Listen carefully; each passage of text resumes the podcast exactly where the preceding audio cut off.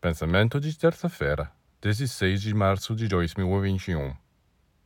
De vez em quando, pergunta-se: Então, velho, você acha que está certo?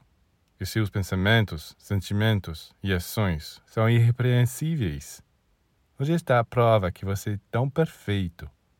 Seu intelecto é claro, límpido, lúcido.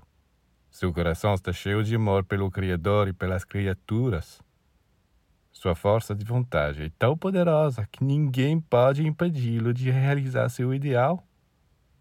Se você for sincero, será obrigado a admitir que seu intelecto não entende muito, que seu coração está agitado por paixões contraditórias e que sua força de vontade está sendo puxada em todas as direções. Então, como você pode acreditar que está no caminho certo? Existem critérios, mas quem quer conhecê-los?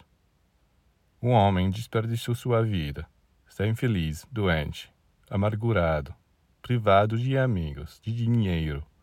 Mas isso não importa. Sua filosofia é impecável. E quem diz isso? Ele mesmo, é claro. Bem, não é ele quem tem dizê-lo. São as circunstâncias, os eventos.